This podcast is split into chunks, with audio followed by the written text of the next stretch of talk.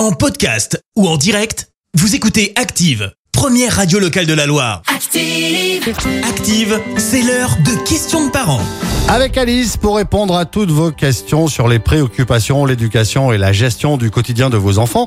Et aujourd'hui, on répond à la question de Anthony, papa de jumeaux de 7 ans, qui s'interroge sur l'éducation bienveillante, laxisme autorité. Bonjour à tous. Merci Anthony pour ce sujet qui fait souvent débat. L'éducation bienveillante souffre des amalgames avec l'image de l'enfant roi qui décide de tout tout le temps. Eh bien non, en éducation bienveillante, les enfants ne sautent pas sur le canapé ou ne mangent pas de glace avant le repas. Il faut savoir qu'un enfant grandit plus sereinement quand il sent que l'adulte est capable de lui dire non. Le tout avec l'éducation bienveillante, c'est de donner du sens à ce que l'on dit à l'enfant. Par exemple, c'est interdit car c'est dangereux. Quand il comprend le pourquoi du comment, l'enfant devient plus coopératif. On le rend ainsi actif et non plus passif, et ça, ça économise aussi des parents. L'adulte reste garant du cadre qui est sécurisant et constructif pour l'enfant, en lui laissant l'espace nécessaire pour développer sa personnalité. Alors oui, ce sont des techniques qui demandent de modifier un peu ses vieilles habitudes, mais on ne demande à personne d'être parfait. En gros, on fait de son mieux et c'est déjà pas mal.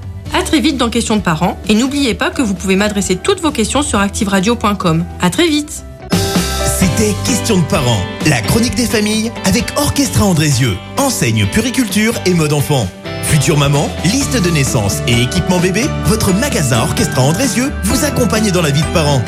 Orchestra Andrézieux, sortie à aéroport et sur orchestra.com. Merci, vous avez écouté Active Radio, la première radio locale de la Loire. Active.